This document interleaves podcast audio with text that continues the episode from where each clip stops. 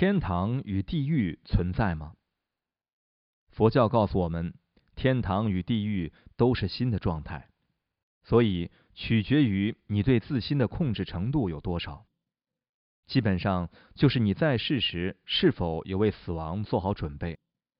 死亡时，你可能会想象自己正在经历天堂或者地狱，你看到的景象取决于你自心的投射。或许你不会看见佛教圣典中所描述的牛头地狱狱卒，然而你的想象力所幻化出的生物可能是更加丑陋骇人。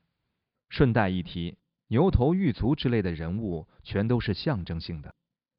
如果具有正确的准备和动机，你可以体验阿弥陀佛刹土的投射，那是一个佛教版本的天堂。但是，如果你的习气是由负面情绪所驱动，那么你的心很可能会投射出一个丑陋、恐怖、激烈多变的景象——地狱道。无论是哪种情况，这两种体验都是心的创造与投射，两者都不存在于你心的外面。因此，天堂与地狱皆非外存。